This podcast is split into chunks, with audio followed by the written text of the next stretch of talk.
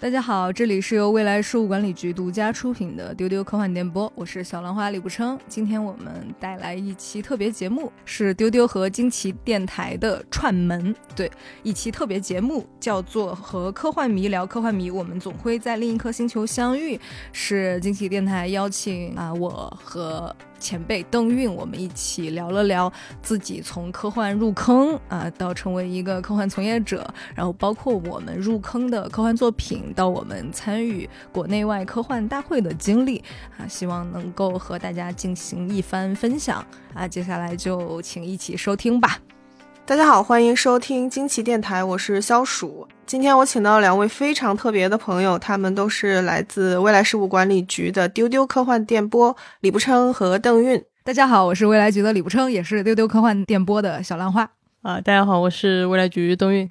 嗯，惊奇电台今年在春节的时候其实是跟丢丢有过一次合作的嘛，然后对我们当时是参加了科幻春晚的播客联动，那个时候真的很开心啊，分享一堆在科幻作品里面跟吃相关的点子和人物吧。嗯，对，那因为快到年底了嘛，然后我们作为科幻迷可能会对明年的一些科幻活动产生一些。嗯，谨慎的期待，或者是说热情的期待。嗯，对。那这个里面最盛大的就是二零二三成都世界科幻大会，也就是。科幻迷们耳熟能详的 Worldcon，嗯，然后我之前是了解到，步琛和邓韵都是在国内外有多次参加各种科幻大会的经历吧。然后包括像未来事务管理局，他们也主办过另一颗星球科幻大会，对。然后我自己也是去参加过的，所以我们这一期就凑一块儿，大家来叙叙旧。聊一聊作为科幻迷是怎么入坑的，然后参加科幻大会的一些经历吧。嗯，再包括我们和一些其他的科幻迷的交往故事。对，有八卦啊。那我先来抛一个比较大的问题啊，大家都还记得自己是怎么入坑的吗？其实那天拿到提纲的时候，我跟李不生都是愣住的感觉。嗯，就是反正我我是后来仔细的回忆了一下，我找不到那个。特别明确的某一个入坑的节点，某一个作品，因为像我是从小看电影比较多嘛，嗯，我那时候看电影正好是什么呢？就是施瓦辛格，嗯，哦，终结者呀，什么全面回忆啊，就你后来才知道说，哦，原来这些都是很了不起的科幻原原著，或者是很了不起的导演拍的科幻电影，但是你那个时候就是当一个。很喜欢看的类型在看，不知道它是科幻，就是这个概念是没有的。我就知道这个电影好看，我喜欢施瓦辛格。因因为你知道九十年代的时候是好莱坞的科幻片的盛行的时期，而且那时候很多。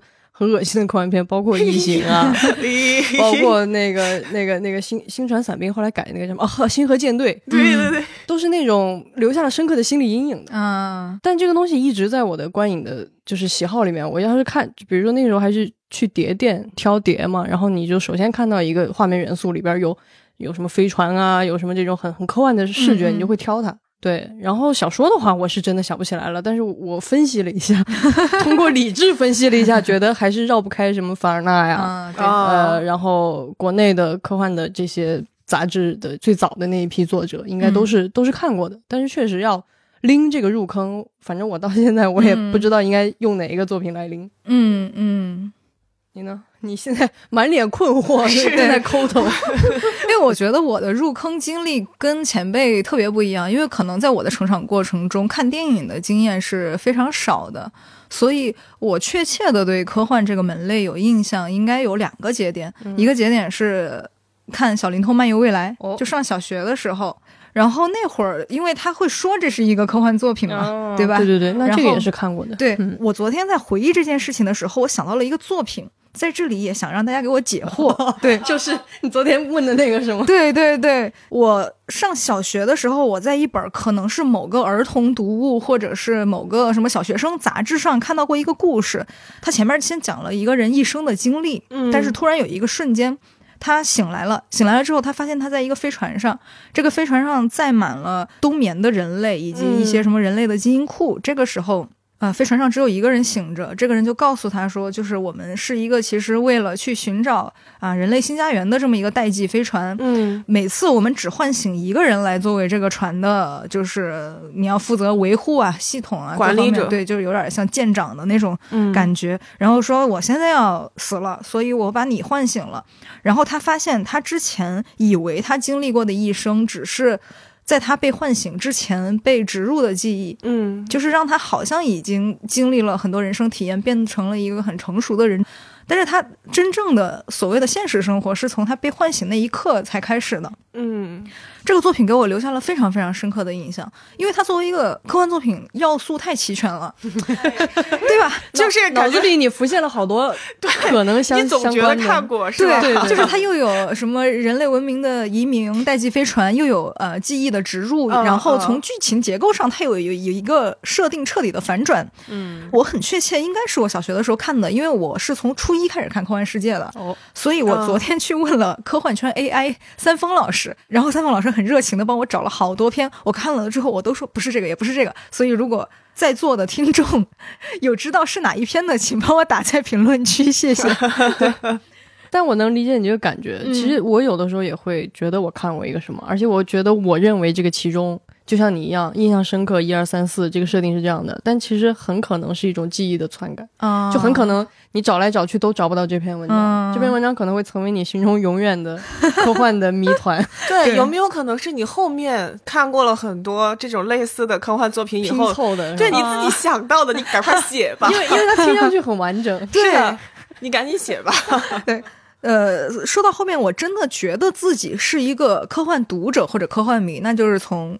上初一开始看《科幻世界》杂志，嗯，就是当你清晰的认知到这个世界的作品有一个叫科幻的门类，以及有叫科幻作家和科幻迷的这群人，嗯，立刻有了归属感。对对对对对，你就很清晰的觉得说，哦，那我应该是一个科幻迷。我觉得入坑需要有一个这种 比较明确的节点。对，嗯，而且那个时候，呃，《科幻世界》杂志会有一个跟读者互动的一个区域嘛。对，然后其实这个 读者来信，你们写过吗？我写过，我写过，你们都写过呀。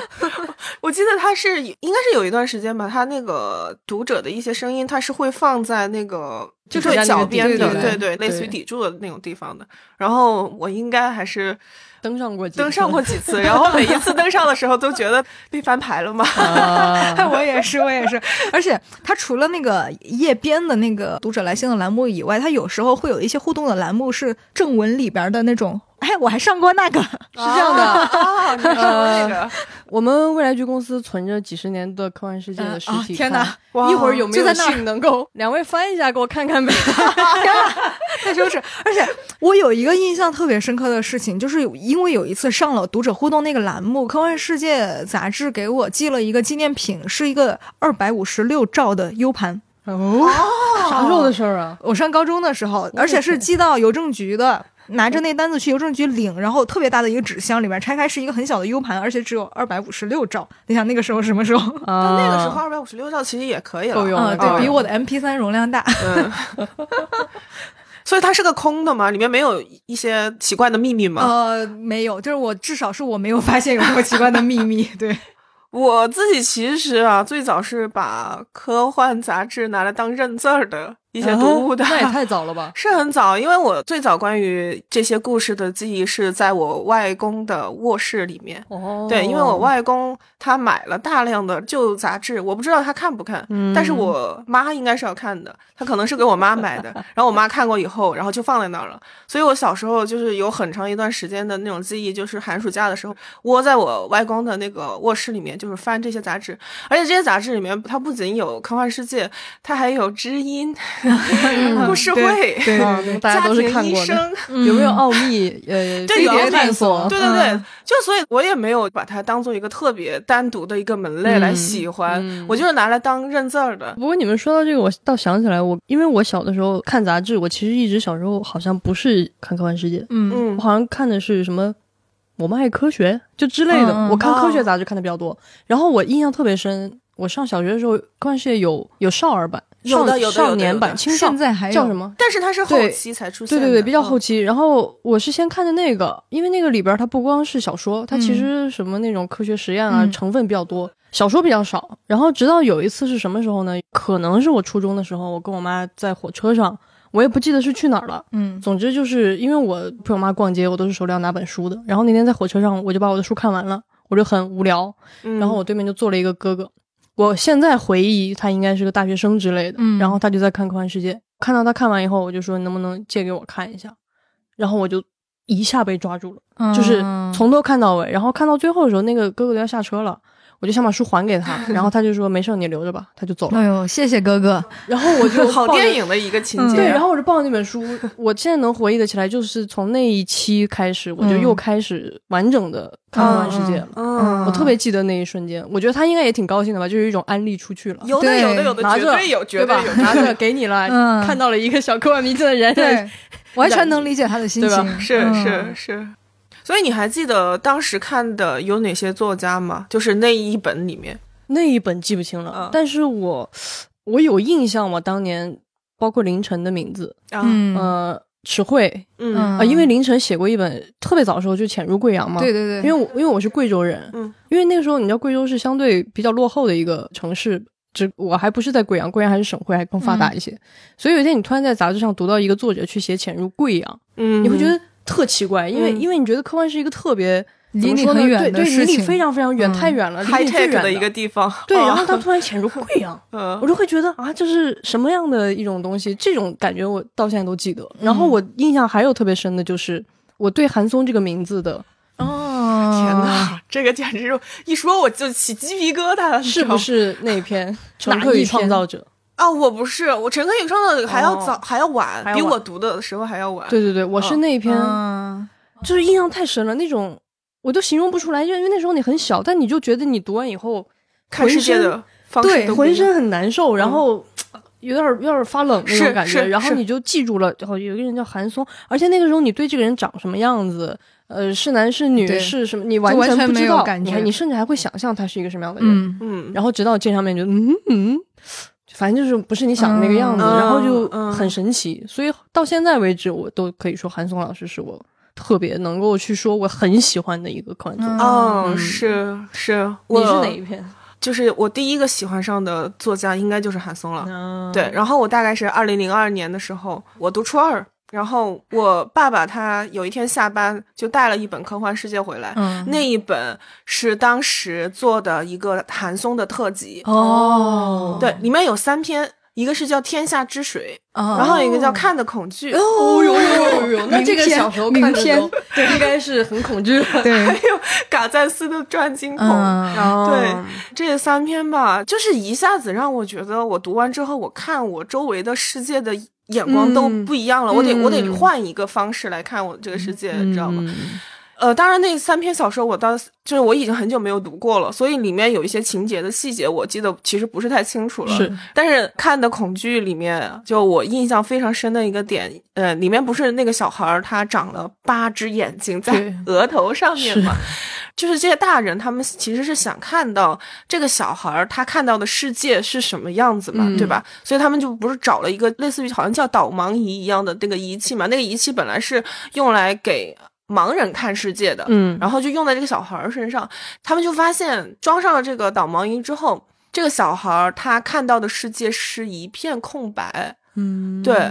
然后我就记得那个小说里面的人，他当时就是提出来了一个假说，有没有可能这个小孩看到的就是真实的世界，我们的世界就是一片空白，你们看到的，你们这些正常人看到的这些。东西全部都是一种虚幻，嗯，然后你知道吗？就是那个东西，就是对于一个十二三的一个小孩来说的话，你想，你每天就是高高兴兴的去上学，然后跟朋友就是 吃吃喝喝，然后你妈给你买漂亮衣服，现在你跟我说这个是虚幻、虚幻、虚无的，嗯。啊，我我当时我还记得，我就是应该是在卧室的书桌里面就是看完的，嗯，我看完了之后，我觉得我我的触觉都已经开始变。的虚幻了，对，嗯，就不那么真实了。这个就是韩松给我留下的最初的一个印象。嗯，到后来，我觉得很多年之内改变了我审美倾向的一个人。嗯，对，包括我后来更大一点的时候，可能会看一些佛教相关的东西，佛教理论东西，我觉得都可以追到那本杂志上面，就是我爸给我带回来的那本韩松特辑上面看的恐惧是很典型的韩老师的作品，对，是的，是的。而我呢，却是一个大刘粉，感觉我在这一桌格格不入。我我我也是喜欢刘老师的，请你不要不要这样。其实他们同一时期还推出了刘慈欣特辑的。对对对，我觉得入坑那个时间很巧，因为我从零四年开始就是连续的看《科幻世界》，然后零五年大刘就发了《赡养上帝》和《赡养人类》，嗯，那两篇作品确实给我的印象非常非常深刻。而且零六年就开始连载《三体》了，嗯。我就很清楚的记得，我当时把每一期连载的那个《三体》剪下来，自己订了一本单行本。因为他现在还在吗？应该还在我家。因为你可得留好了，这个听上去就，但是很很为什么要做这个行为？是因为那会儿你不知道它以后会变成一个那么现象级的作品，它会出很多个版本。我就想有一种，万一它不出成书。我咋一口气看？对我当时看了连载最开始的两节之后，我就后面每一期我都没有看了，我就全部等连载完了之后，我才一口气把第一部看完。你这个小朋友从小就很有定力，这样搁我，反正我不行，我肯定是第一时间要去追新的杂志。就是因为我入坑那几年赶上大刘一个爆发的时期，所以对大刘的印象真的太深刻了，就是。我也确实不太确切的记得我到底喜欢谁，但是大刘确实是你无法避开的一个作家。尤其你讲到读《三体》连载这个事情，我都能记得我在课上，我之前还分享过，因为《科幻世界》那个排版我很喜欢，它是 半边半边 半边半边的，然后你藏起来看非常方便啊，一边盖着书，一边用那个宽大的校服遮上，露出窄窄的一条，老师会不容易发现，就那样啊，在在课上，嗯，激情阅读，简直就是。所以我是做不到把它等它连载完的。嗯，对，小小的我，小小的定力，嗯，好厉害哦。所以你们在那个时候读科幻的时候，周围会有朋友跟着一起读吗？没有，我开始网上冲浪之前，我都没有刻意的去找过，就是身边有没有这样的朋友。嗯，我是我是真没有。你找过？我当然我我不光是找过，因为我这个人很怎么说呢？我很外外放的，就是我喜欢什么我会。啊，然后那个时候大家就会觉得你在说什么，就是那种感觉，就是一个怪咖。对，因为其实你看我从小的外号就是 E.T. 嘛，嗯，就是大家就觉得你挺科幻的，挺外星人的。然后，但我有印象是我上到都高中了吧，还是快高中、初中的时候，我有一个跟我不是一个学校的一个女孩，什么课外英语班之类的认识的，她就也读科幻。然后后来我俩还老开玩笑，他就叫我科幻，我就叫他魔幻，就是我也不知道是什么 什么乱七八糟的乱七八糟的 鬼东西，但是就是我俩到现在 就还那么叫，嗯，好可爱，好可爱。我就记得我真的就是和其他科幻迷保持联系这个事儿啊，不是那种单方面的给杂志写信，应该都是等。可能一零年、一一年，就是有了新浪微博之后 啊，微博呀，对，那很晚哈。对，因为而且那会儿刚好高中毕业了，因为在高中毕业之前我是不能玩电脑的哦。对，所以当时认识了好多就是科幻迷朋友，其实现在都还在保持联系。最重要的是，我觉得是认识了局长，就是那两年 改变了你的一生呢。对对对，后来就是。呃，在线下可能频繁的跟朋友建立这种接触，就是因为我我其实跟肖叔老师是很多年的老朋友了。是，对，我们在就是我快大学毕业那几年，嗯，在成都，包括肖叔老师，可能万象丰年老师，还有几位现在不在科幻圈的朋友啊，就是频繁相聚，每周一起吃吃喝喝，就是主要是吃火锅。对，我有有听闻，但是从未能够有兴趣参参与到你们的这个。对对对对对，就是也没有什么特别的故事，大家就是为了相聚而相聚，就是待在一起快乐嘛。对对对对对，我觉得以前科幻迷之间的那种联系是非常有意思的，因为我也是零八年到北京上大学以后加入科幻社团，然后身边才开始有以科幻迷自居并且骄傲还要组织活动的 这样这样一群人，就是其实。你跟这些人待在一起的时候，我觉得那个联系很很神奇。就像不生说的，你们可能是在吃火锅或干嘛，嗯，但是你们能一起说一些只有你们能聊的这种话题，梗对作品啊梗啊那种快乐，就是他不需要刻意做什么，嗯嗯，是非常有意思的。我还想起以前的一个朋友跟我说过，他说，嗯，他每次出来跟科幻迷朋友相聚的话，他。其实更多的感觉是，他不是一个科幻迷，他是一个科幻迷迷。哦，就是知道是谁了。对 对对，养 养育。就是他说，与其说他喜欢科幻，不如说他喜欢科幻迷，更加的确切，因为他就是很喜欢跟科幻迷朋友待在一起的这种感觉。我是会觉得说，科幻迷身上确实是有蛮多挺共通的一些点的吧。嗯，就比如说，我觉得就是好奇心和那种经历，确实都是对胜于我们见到的大部分人的。嗯，尤其是宅跟宅相遇以后，那个会叠加，会相互刺激。就大家平时在生活中可能没有那么怎么说呢，闹腾。是闹腾吗？你你想，当时在成都，咱们每周都聚那会儿，感觉我们可能各自平时也上班啊，在有有有一些别的社交圈。嗯，但是周末在我家聚会的时候，就会被楼下老爷爷敲门投诉。但是你在那不能模仿啊，不能模仿。对，但是如果在现充的那个领域的话，你可能是一个比较安静的人。什么叫现充？现实生活充实哦，嗯。怎么还有这种解释？因为因为我是一个现充啊 啊！好的，好，刚才就是一个现充的表演。一个现现充问你什么叫现充？好的，让小鼠老师继续。对，所以说到跟科幻迷朋友的交往的话，我觉得那个科幻大会确实是一个。很常见的一个平台，天堂。对，是的，是的，那个是一个，就是咱们的一个追星大会嘛，对吧？嗯，像咱们现在都很期待的明年这个就 Welcome 吧。大概的跟听众就介绍一下它的背景啊，就是它是一个一年一度的世界性的科幻大会，对，是由世界科幻协会主办的，然后是从一九三九年到现在吧，明年应该是第八十四个年头了。当然，这中间这个大会也因为一些原因就是停办过几年，我记得应该是二战的那几年吧。哎呀，但是呢，除了二战那几年，应该是每一年都如期举行了的。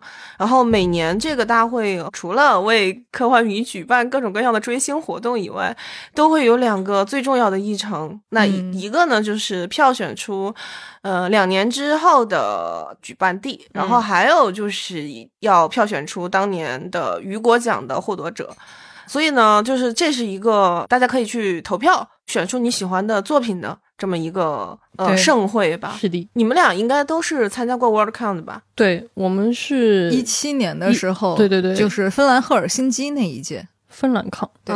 当时未来局是有我们挺多同事都一起过去了的，而且那次去的人特别多，包括大刘，然后大脚、陈秋帆，嗯啊，还有谁？还反正是特别大一一个旅行团的感觉啊，大家就纷纷到芬兰，而且芬兰我记得是有史以来人数最多的。对，截止到那会儿，我觉得明年中国这一届应该是 有史以来人最多的。是对，当时是二零一七，是整个规模最大、人数最多的。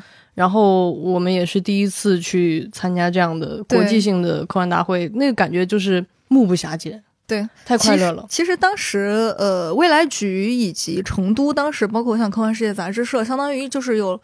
好多人为什么要去未来其实当时我们有一个展位，是为了宣传一八年的第一届亚太科幻大会。对对，就是后来改叫另一颗星球科幻大会的 APSFCon。对，然后呃，像成都那边的科幻协会啊、杂志社，他们是想要去申幻嘛。其实那个时候已经在做一些准备工作了。这两个事情是有联系，而且很重要的。嗯，因为这里边有一个渊源，是一三年的时候。局长和果壳的一帮朋友，他们去了伦敦抗，对对对，就是伦敦那一届的 World Con。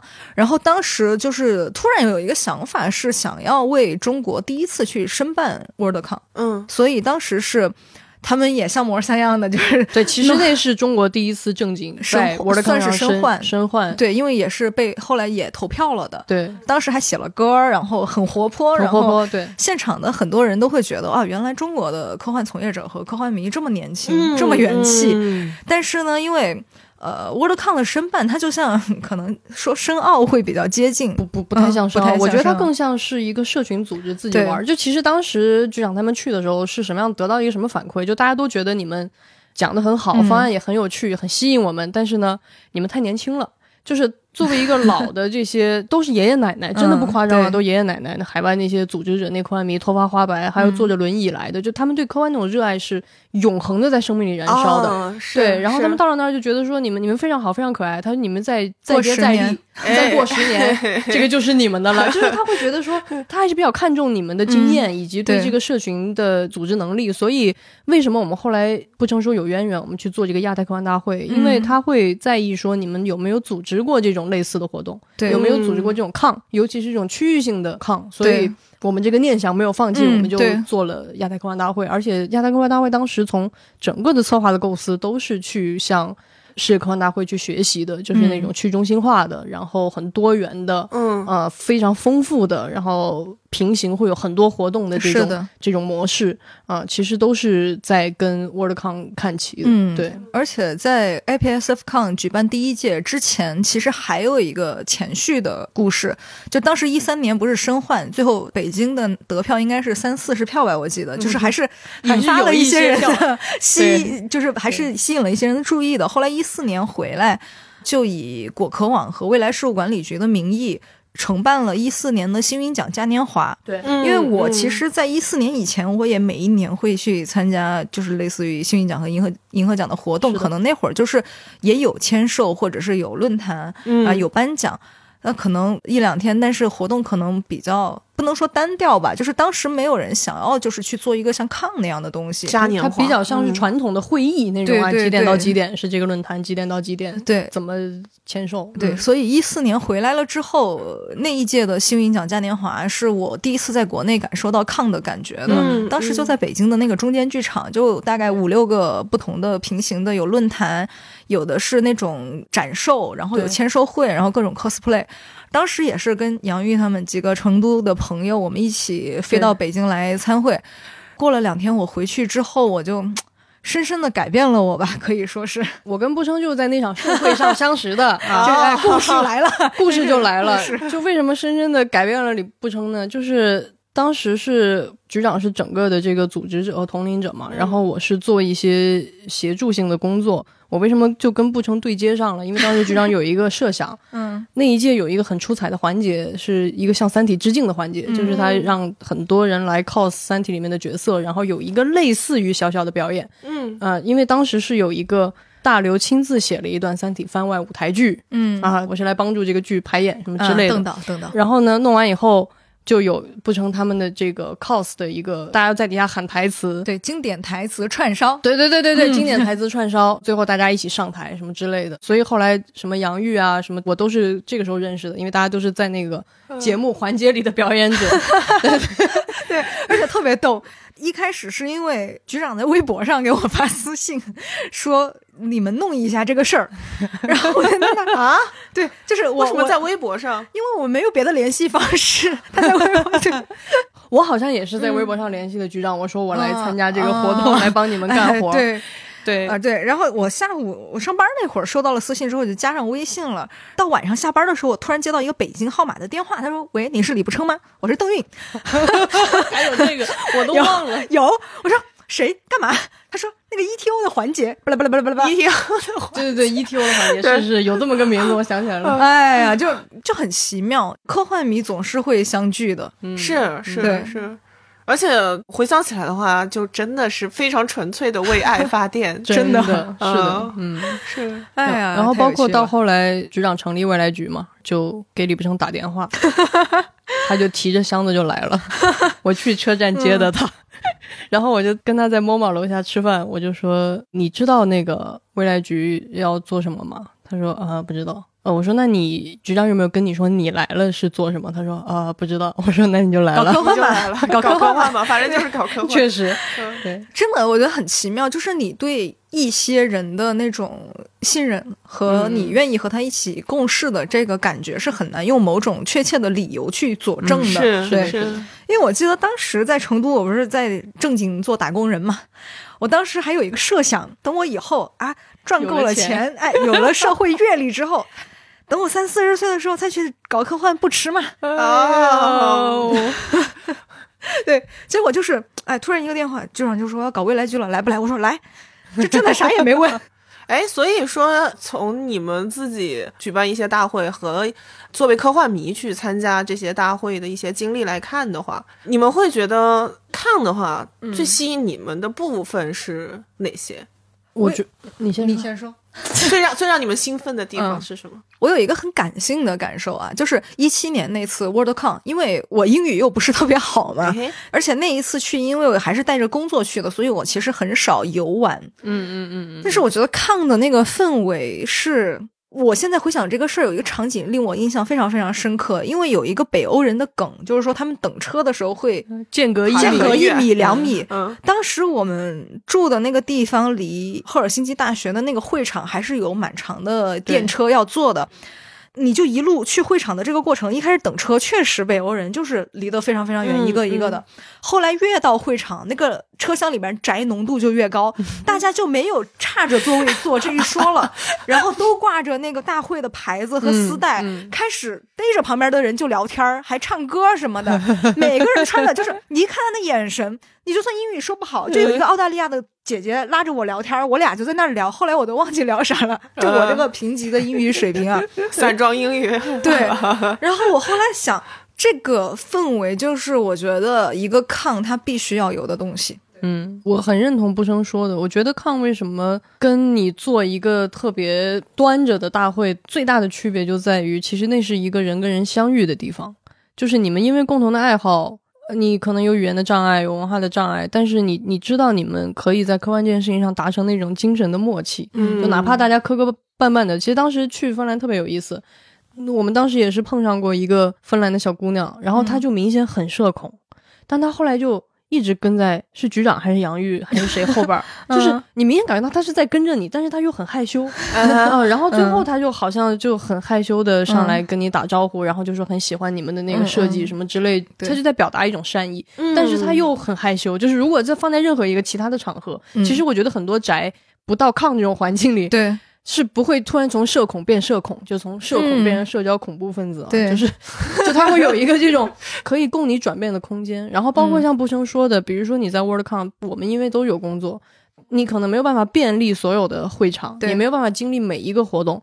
但是你只要在那个空间里，哪怕你就是在那个环境里逛悠，对你都能觉得特别快乐。你身边的人都在。跟你用相同的频率在快乐，对，嗯，我觉得那个感觉是很重要的。包括我早年还参加过一次日本的幸运赏，嗯，更是语言不通了，那真的就是还不像英语，你稍微还能听一下，真的是完全听不懂。嗯，但是也毫不妨碍你对他们之间的那个那个感受。当时真的那个交流，就是你知道日本人试图跟我说英语，我也听不是 听的不是很懂。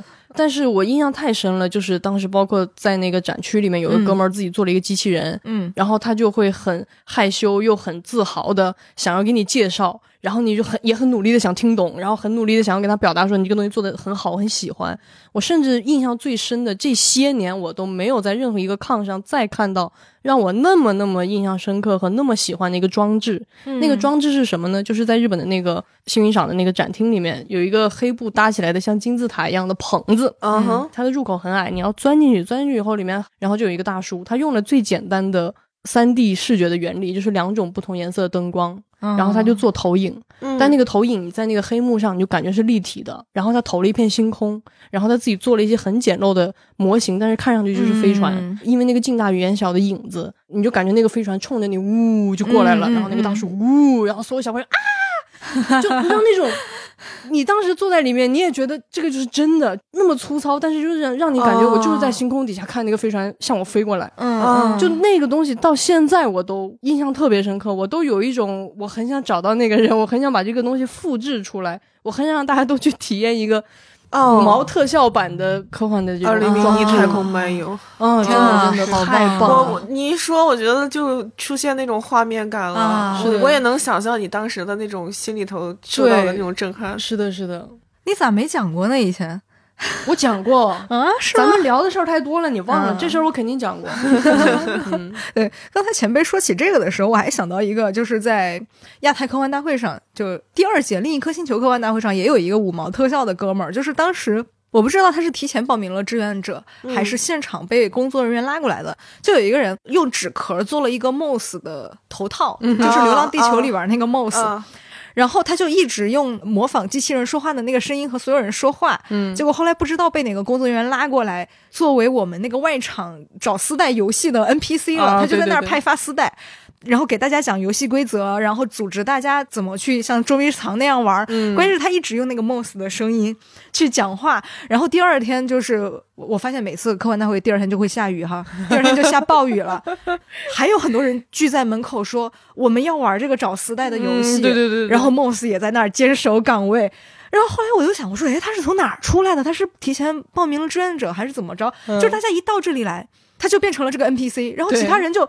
默认了这个规则，就是他在这里讲规则，然后大家就哎拿着一个规则到处玩捉迷藏，找东西的那种，可爱，真的巨可爱。对，然后还有一个也是，就是当时一四年幸运奖的时候，有一个马文，就是有一个姑娘，她她挺高的，他可能有一米七、一米八的样子，他自己给自己弄了一身那种外壳，就是弄成银白色的，然后一个特别大的保利球，其实就是泡沫之类的，特别简单的那个时候特别简陋，但是那一次我觉得。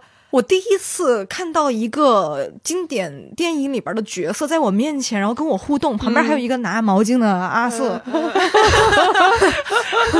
然后，然后他就他就呆呆的这样，就是有点忧郁的那种感觉啊，我就好喜欢好喜欢他。后来也是认识了他，然后一八年第一次办亚太科幻大会的时候，马文就说。马文要复出了，对对，他就做了一个升级的二点零版本的外壳，然后把眼睛做的可以发光，就是里边也接了一些充电宝什么的。反正这个过程挺曲折的，还得提前运到北京来，先到我们办公室来穿上什么的试穿怎么样，然后再弄到会场就很麻烦。但是那一次，因为它又优化了外形之后，那个就更好看了。是的。然后去年因为另一颗星球科幻大会突然呃因为不可抗力终止了，我们不是转成线上了吗？是是是。我们就发动了一个所有就是全球各地的科幻迷挑一段你喜欢的经典科幻喜欢作品的台词或者是动作，就自己拍一。段发给我们，然后马文又做了一个马文三点零。哎呦，在一个天台上，然后夕阳落下，然后马文说了一句：“这是人类的落日。”对，你就觉得这些人跟你的关联是无论时间、地域、距离都不会被拆散的。嗯，就是我们到现在也还是很好的朋友。是的，是的，我觉得这是抗给我们带来的一个很好的礼物。而且这样的朋友，你不需要去维护，嗯，就你不需要日常做很多的精 力去聊天啊，去保持。你不用，可能比如说像我们以前。嗯，没有未来局或者什么，大家可能一年见一次。嗯，但你只要见那一次，你仍然会觉得非常非常亲切。对，而且我觉得科幻迷好像不太变化的样子，就至少在在大家相见的时候，不管你在外边的身份做的是怎么样，工作变得什么样，但是当大家聚在一起的时候，那个状态好像仍然是你们第一次认识的时候那个那那个很很很宅的那个样子。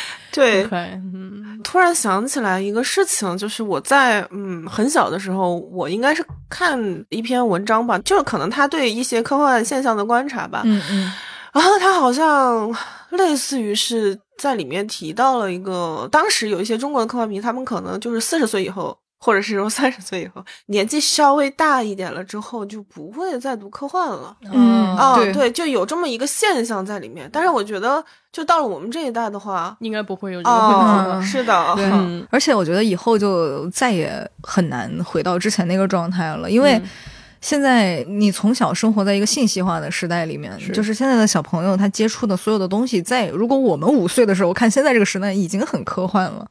他不会跟科技和一些幻想，包括现在小孩看的动画片什么的，玩的游戏，都是多多少少有一些科幻奇幻元素的。他们已经无法跟科幻这个事情摘开了。对，所以不再需要科幻迷这样标签了，可能。而且，比如说，像我觉得，就是宅的这个范围也是扩大了嘛。对对对。但是我其实还有一个问题挺好奇的，就是你，因为你们参加过这么多 CON 嘛，然后现在又从事科幻行业，对吧？嗯。呃，你们跟科幻作家的这种，也就是我们心目当中明星啦，就交往的机会，然后碰到他们的机会也更多。嗯。呃，你们印象当中，就是第一次让你产生印象特别深的作家是谁？就是第一次亲眼看到以后，哎，要么是特别激动，要么是。要么是可能觉得很反差的的人是范松，啊，就是。这是从一而终的，太从一而终了。因为我第一次见韩松，当时也是四二科幻组，不知道大家听没听过这个 遥远的、知道的 上个世纪。对，我曾经也是四二工作组的一员，对对对对，很宅哈。嗯，呃，当时做的一场活动，我甚至记得主题好像是贾宝玉坐潜水艇。嗯嗯，因为这是很早的一个啊晚清的时候的科幻。然后那天嘉宾就有韩松，那是我第一次见韩松。嗯，在此之前，我对他有一些不负责任的想象。你讲讲。很难讲，很难形容。我到了那儿以后，你突然就觉得，哎，跟我想的不一样，但特别对，因为他整个人也有一种像黑洞一样的气场，有的，嗯，慢慢的，嗯，然后就把你吸进去了。其实我印象最深还不是这个，我就当时跟我同去的那个同伴，我就跟他说，我说，哎，你看，你看这韩老师长得像不像那个三星堆的那个？啊，我印象太深了。我当时对韩松的印象就是三星堆加弗兰肯斯坦，就他有一种很很诡异的那种那种结合。然后我就觉得哇，这个这个大叔太有趣了。但是后来你跟他真的认识以后，你发现他竟然还如此可爱，如此的萌。他还唱周杰伦的歌，是吗？觉得 Oh my God，喜欢周杰伦。嗯 啊，韩老师真的太可爱了。我记得我们还众筹给他送过一个 Hello Kitty。对对。哦，对，我记得这个事情。对。就好乖，而且是他骑着电动车去把他驮回来。对我去西单，带着大家的钱 买了一个 Hello Kitty，放在我的小电摩前面，骑到了新华社门口，好怪的场景，是很奇怪。嗯，韩老师怎么这么乖呀？嗯，我见的第一个活的科幻作家就是刘慈欣。哎呦，你这个就是很追星的那种见，就是我上大一的时候就在成都嘛，当时就认识了好几个就是学校的小伙伴儿，然后我们就决定一起去参加星云奖。开始不是先有论坛这些的，他们在那个新华书店，就是春熙路南口的新华书店 西南书城。哎呦呦呦，西南书城，我知道那个地方，我现在脑子都能够市中心最最中央的一个新华书店，然后开始先。整了一个签售，当时我记得包括大刘、韩老师也在，还有一些其他的参会的科幻作家，应该都是耳熟能详的名字。嗯，我记得在那一年之前，大刘已经来西南书城做了一次签售。我当时看到的报道里边有一句话是，那个导购员说，这比谢霆锋来签售专辑排队的人还长。哦，是吗？不会吧！真的。然后。到第二年我去的时候，我发现那个队真的很长，真的很长，就是从书城出来还拐了个弯儿。然后我学姐就拉着我扒在那个玻璃上，她说：“你看，日流自信。”哎，那个时候《三体》算是出圈了吗？在国产的科幻作品里边，它的那种热度已经一骑绝尘了，因为当时就是刚好三部曲。出完的那一年还是第二年哦，那应该是已经开始就已经很现象级了。跟我同去的学姐就拿出那会儿还是卡片机，然后说：“你看我刚才挤到人群前面拍了一张大刘，第一次看到活的大刘，就是真的是追星。”哎，但你当时对他有什么感受或？我觉得好可爱啊，他圆乎乎的又很慈祥的样子。然后我当时让他给我吐签，他还很 nice 的给我写了 ID 什么的，然后反正就说话也很温柔，就是完全没有打破幻想。第一次就是这样追星的过程，完全没有想到后来变成了工作关系呢。现在每天都在联系刘老师，刘老师都烦你了，不能这么说，没有没有，查掉这一段。我是觉得，好像科幻作家大多数时候，如果说你跟他嗯面对面的接触的话，尤其是不那么熟的情况下，他们大多数就是。感觉性格相对来说都是那种温吞吞的，有点腼腆，对对对，对是偏偏腼腆的。首先他们自己就是科幻迷，然后我觉得他们的 性格 就是会社恐的。是的，是的。哦，说到有一点反差，我想起来，就是刚才那一场签售之后啊，他们又有另外一个签售的场，在春熙路一个地下商场里头的书店。嗯，我就提前想要去踩踩点儿。然后我就看到一排柜子前面摆了好多科幻书，就有一个大高个儿圆脸，戴个眼镜在那儿溜达。我就翻开我面前那本书，上面印着荷西的照片，那是我第一次看荷西的照片。然后又看了看旁边的人，你知道荷西老师是一个所有的男主角都叫荷西的这么一个作家。我当时愣在那里，然后一直看荷西老师。然后我感觉何欣老师确实也很腼腆，但是个子又很高。看到我在看他，他也看了看我，还笑了笑。然后我又在那转了一圈，我们俩眼神又对上了，我们俩又很腼腆的笑了笑。然后就从此何西的形象在我的心中和他的真人对上了，太真实了，太真实。何西老师很可爱，嗯，对对是是，我的妈！我还想起一个，哎呀，真的是今天真是。发掘回忆，回忆涌现，应该是零九年吧，就在北京，也是局长宋志辉组织了一场那个土星奖，嗯，当时就也是所有科幻圈的人，而且那天大家全都 cos 了，全部 everyone，我印象非常深刻，那年雨雷，那是我第一次认识他，他。让我惊艳的 cos 了宇宙墓碑，他自己做了一个巨大的 天呐，把一个纸箱 刷成黑的，然后上面有星星，然后他还拿了一把星空伞什么之类的，反正就是整个大家都妖魔鬼怪的那一天，他那种又朴素又 又准确又很奇怪的那个 cos 给我留下了巨大的深刻的印象。然后那天那个活动特别好玩，真的是科幻圈的大家全都在了，然后局长主持的，嗯嗯，颁的什么奖我都已经完全忘记了。然后当时还有那个。亲王的那个传说，都市传说，当时还有那个 那个事儿呢。然后，然后局长就说：“那个，呃，我们今天还犹豫要不要请亲王。”然后他他季十三说：“我们要相信科学。”刚说完，然后底下有一个观众，我不记得是谁了，就说：“季十三自己怎么没来？” 大家一下就慌了，你知道吗？所有人当时都完全慌掉了，就特别害怕，就特别神经病。你知道，科幻迷就是会。真，他就会特别真诚的在相信一些事情。是的，真的是。对，而且那次对我来说还特别重要，是因为我在那个场合，那是我第一次认识夏家，因为我以前挺喜欢他的。然后我我也不知道哪里来的勇气，我就说，因为我当时我是在大学的时候是学电影的嘛，然后我就说。能不能给我写个故事，我们来拍一下？嗯，然后他就真的写了一个剧本给我。嗯，后来我拍了一个非常烂的短片。对，然后他把这个又写成了小说，发在科幻世界上。对，后来那篇小说叫《杀死一个科幻作家》。对我还不认识前辈的时候，我就已经看过那个片子，已经读过这篇小说了。删掉它，delete。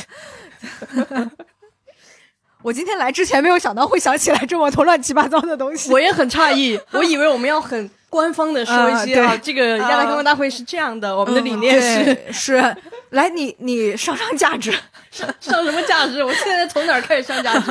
哎，不过说起来啊，就是呃，我是觉得像未来局提出的另一颗星球这样子的一个概念，真的非常非常的好，因为我觉得就是科幻故事从本质上来说，它确实就是在写所谓的另外一个世。星球，因为它非常强调 the other world 这样子一个概念嘛，嗯，然后包括很多的科幻作家，还有一些评论家，他们在评论一些作品的时候，其实都是会从这个概念来出发的。就李不生之前还给我寄了一本书，那本书的名字就叫《另一颗星球》，对，所以全名叫做《另一颗星球不存在》，是的，对。所以你们自己是怎么来理解这样子的一个概念的呢？其实这个名字最早是因为我们办大会亚太科幻大会嘛，Asia Pacific Science Fiction Con，它就是 APSF Con。嗯，但是后来因为我们在弱化这个亚太的概念，但是这个 APSF AP，我们还是给它取了一个昵称。其实另一颗星球就从这儿来的，就是 Another Planet，它正好跟 Asia Pacific 是同一个首字母。对，我想起来，没想到吧？当时还很会玩梗啊！当时还想了一个名字是 A Panda。这 好像，反正当时我们起了很多乱七八糟的名字，包括我们自己内部有的时候会假称这个大会叫“星球大炕”，呃，请大家来上炕，就是 那个星球大炕之类的。对对对，这在玩梗嘛，这个就是我们的日常工作。但是我觉得你刚刚的解读也是很对的。我们为什么会来最终会定下这样一个名字，也是因为我们觉得这是科幻很打动我们的、很起源感的一个东西，就是关于对另一颗星球的想象，对另一种文明的想象。可能我怎么说呢？我不会觉得一定是描述了真正的另一个星球是什么样子、什么样貌的这样的一个作品，而是很典型的，就是你一生的故事。对，后来被改编成电影《降临》，它其实给到我们另一颗星球的意象是那个巨大的黑色的椭圆的物体，嗯，以及七只桶和它无声的那些文字，嗯，就是这个东西，它是和人类文明所理解的。飞船也好，文字也好，或者是时空观也好，它带来了一种完全不同的世界观和表达。是的，另外一篇作品就是在我很早的时候，有一篇短篇小说让我印象非常深刻，就是万象丰年老师的《城市城市》。对这个故事，我大概讲一下，它其实讲的是。在那个世界里边，所有的人是生活在一个一个恐龙的背上的。就是巨兽，对巨大的恐龙的背上，它那个恐龙可能不一定和人类世界这恐龙是一样的，对，可能不同的城市活在不同恐龙背上，大家是不知道恐龙之下还有地面这个东西。那地球其实对恐龙背上的人来说就是另一颗星球。嗯，那个故事最后结局我有点记不太清楚了，但是我印象里边就是有两个小孩，他们从恐龙背上下来，在地上摘了浆果吃，他们第一次发现还有地面。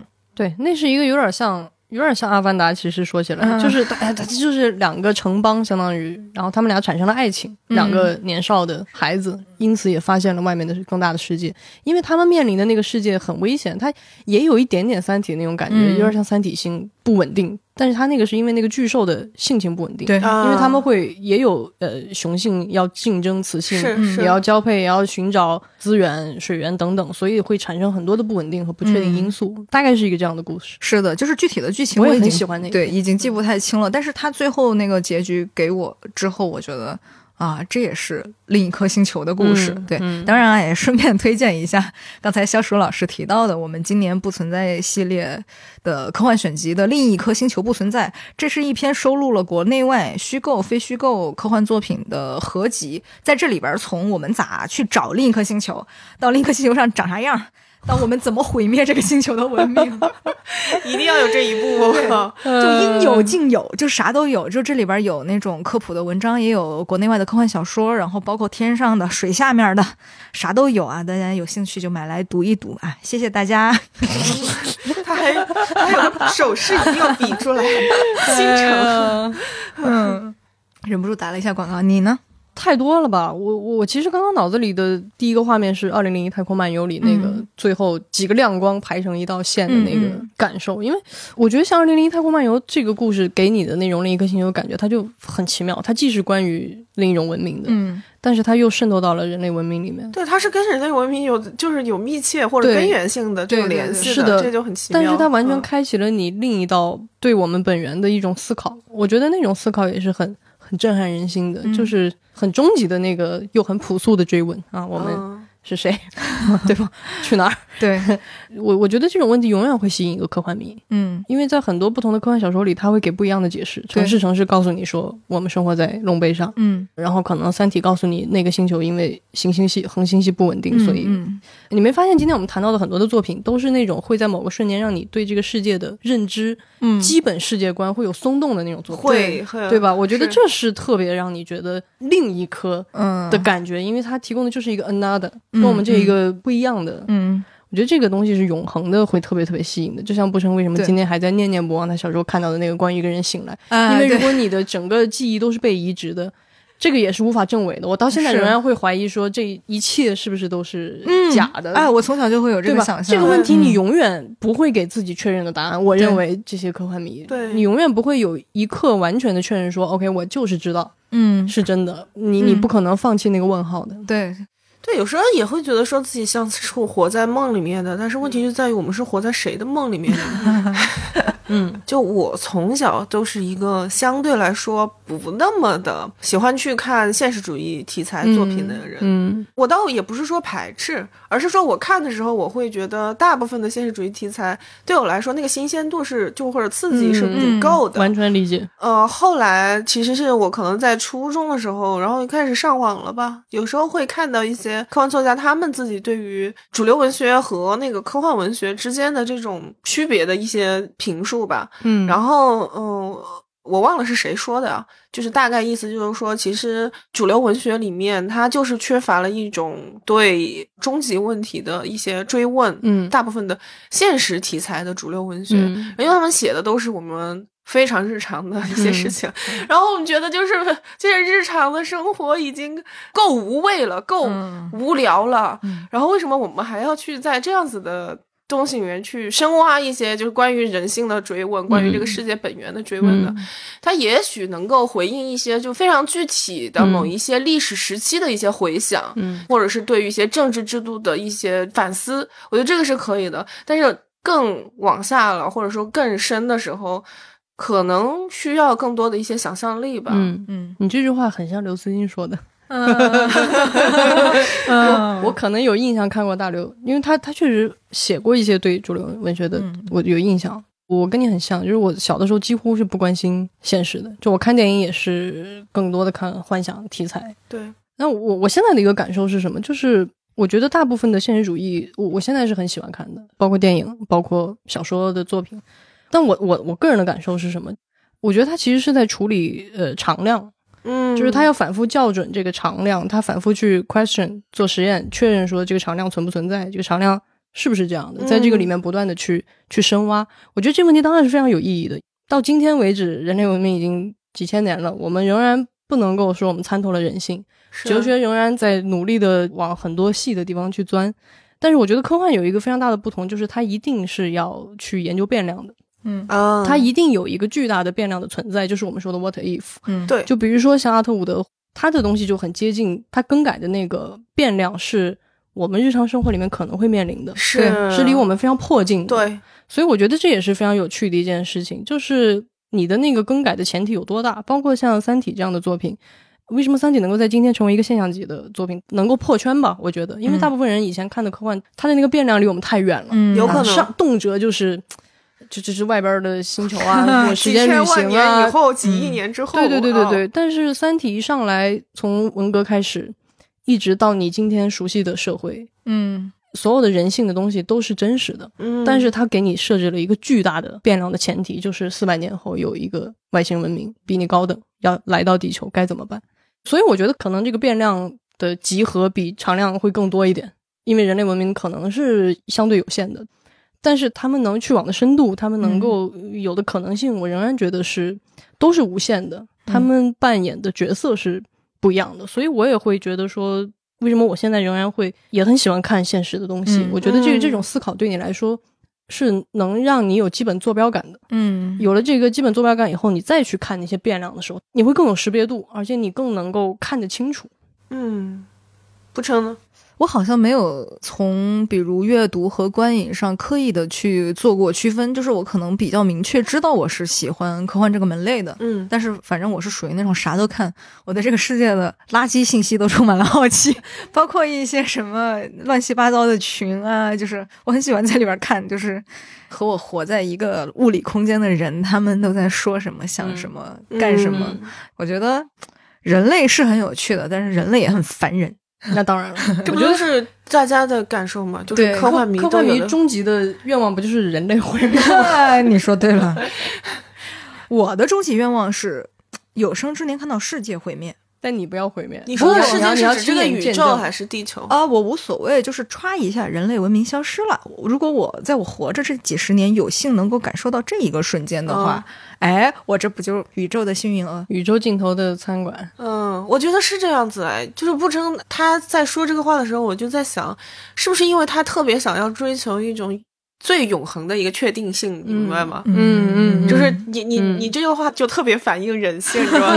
就人一直是在追求这个东西，所以我其实我觉得，不管是读科幻还是不读科幻的人，他们心里面都有这个想要看看到毁，就某种毁灭的这个倾向，只是有一些人他可能不知道，或者他不承认，是一种终极的了解。我了解完这个以后，后面再也没有了，再也没有不需要我了解的东西了，就朝闻道嘛。嗯。嗯。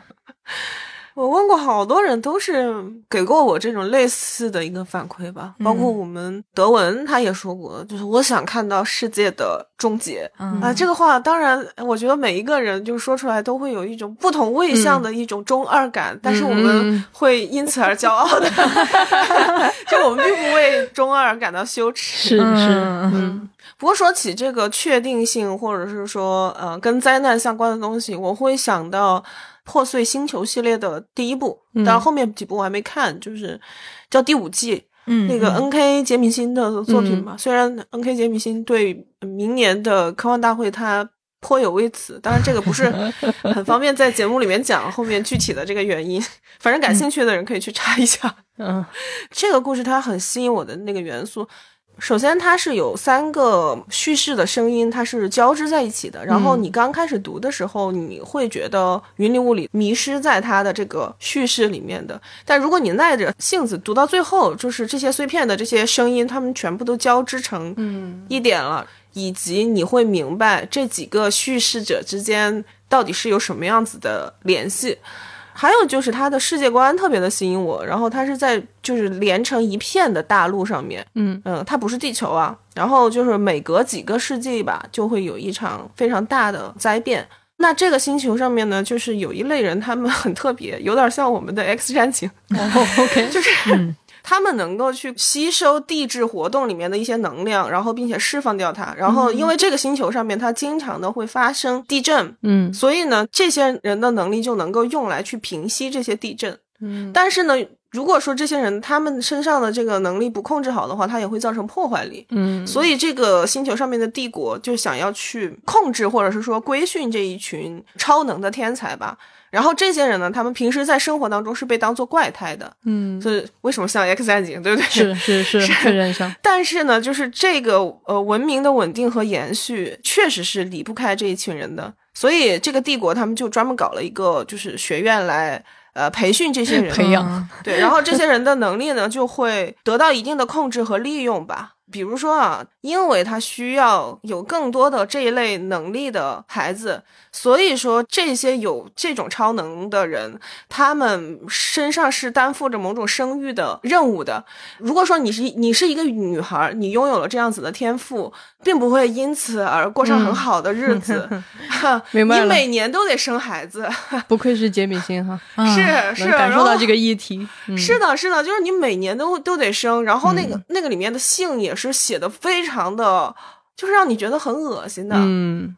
他们完全的没有任何的情感，就是任何是一种暴力了，已经是是。但是呢，可能这里面的人又会相互之间产生情感，所以杰米星我觉得他特别厉害的一点是他经常会写的一个东西是，就是情感和暴力，它并不是说一个东西在上，一个东西在下，而是说像像某种就是积木一样，就是它是嗯，它是牵镶嵌在一起的。我们说的这种暴力和感情的这个问题。当然是一个非常日常的一个议题，对吧？是。但是如果说你把它放在一个，哎，每隔几个世纪，嗯，都会发生一次灾变的一个更宏大的、更长的一个时间线里面来看的话，就会发生一些很微妙的一些感受。是的，就像你刚刚说的一个常量和变量的一个问题，你的价值观会重新去梳理，你需要重新去判断这个问题。是的，是的，好沉重。嗯。其实我们今天老聊了这么多，这个节目播出的时候应该会到十二月中下旬了，嗯，所以想问一下两位，就是对明年的科幻生活有什么样子的一个期待？因为我觉得像阿宅问期待这个事情特别的无耻，你知道吗？阿宅能够有什么期待？因为其实现在科幻和我们的生活没有那么容易区分得开了，因为毕竟是我们的工作，所以。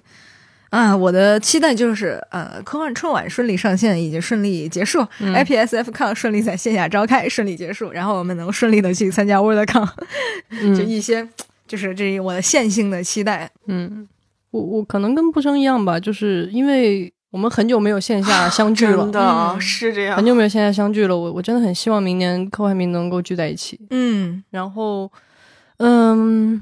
其他的就是 尽力吧，就是大家做一些更更好的事情，为为为这个我们喜欢的这个这个事业，嗯，因为确实跟我们的工作分不开了，对，所以那我就希望 工作顺利，祝您工作顺利，谢谢，也祝您工作顺利，谢谢，销售老师要疯了，反正我自己是觉得，就是你回想起参加过大会的一些。场景的时候，你会觉得那个空气确实是不一样的，对，是奇妙的。是的，我其实第一次参加科幻活动应该是在零七年，哇哦，成都科幻奇幻大会，哦，那个很多人都是从那一年开始 相识的，我我就是错过了，我那年特别想去，我也是，但是我没去成。我因为在成都念书嘛，然后就去了。我记得我在那之前，我还去过科幻世界的杂志社，就去参观。然后那个时候已经开始浅浅的追星了，就是 想看一下各位编辑老师都长什么样子。那个时候，对对，呃，后来就去报名参加了那个那届科幻奇幻大会的志愿者。嗯，后来就是在大会上面就是看到了韩松老师。嗯啊，因为不能说见到大刘以后觉得就是很有真实感，对不对？其实我第一次见到韩松老师的时候，我我有一种不真实感。嗯，明白。我其实到现在我还记得，就我当时背的一个背包，它的那个布料的那个质感。那你们明白吧？就是如果说你的记忆过于清晰，它反而会像梦。嗯，是的，是的，我我完全明白你在说的那个。对，那个细节细节太清晰了。然后我记得我那个包挂了一个红辣椒的一个挂饰，不是不是动画红辣椒，是一个 literally 红的辣椒。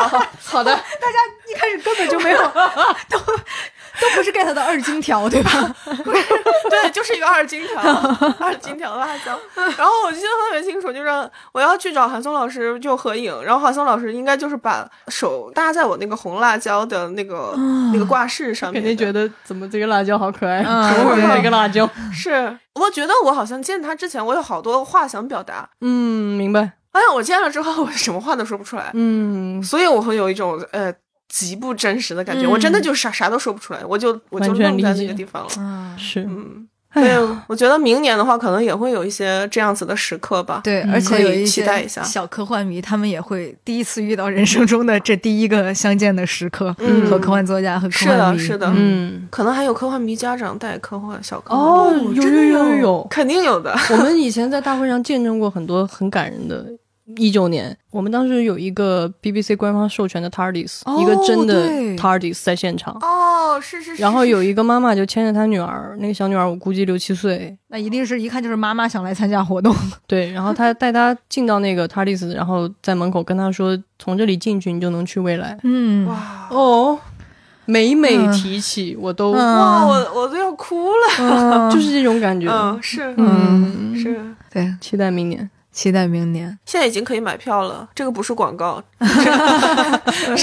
真的是可以买票。是是是，而且大家买 WorldCon 票的话，你一定不要浪费那张票，因为你就有了雨果奖的投票资格。是的，所以也是督促大家去好好的读作品，嗯，不要乱投票。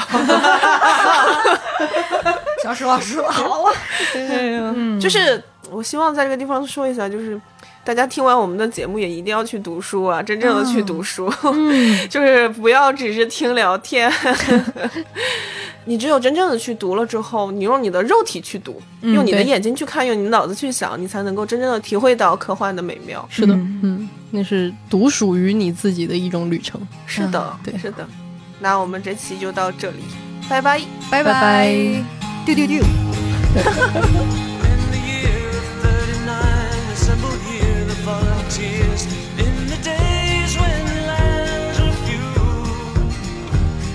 the ship sail out into the blue and sunny morn, sweetest sight ever seen. And the night followed day, and the storytellers say that the score brave souls inside. For many a lonely day sailed across the Milky Seas. Never look back, never fear, never cry. Don't you hear my